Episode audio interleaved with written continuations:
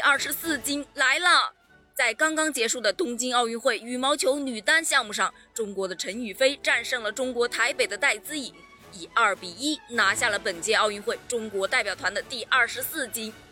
在此前啊，戴资颖和陈雨菲已经交手过多次，单看以往的成绩呢，十八次交手，陈雨菲仅胜了三次，可见陈雨菲其实并不占多大的优势。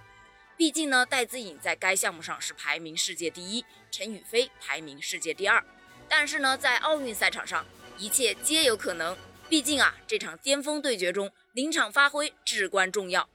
他们二人对对方的球路可谓是相当的熟悉，就看谁关键时刻能够顶住压力，把握住机会，才能笑到最后啊！在决赛的第一局中，一开场就连续上演攻防大战。戴资颖一度取得领先，但陈雨菲加强攻势，在比分来到十八平的时候，陈雨菲连续强攻，连得三分，以二十一比十八抢先拿下一局。第二局，戴资颖在陈雨菲领先的优势下后程发力，将比分反超，最终以二十一比十九被戴资颖扳回一局。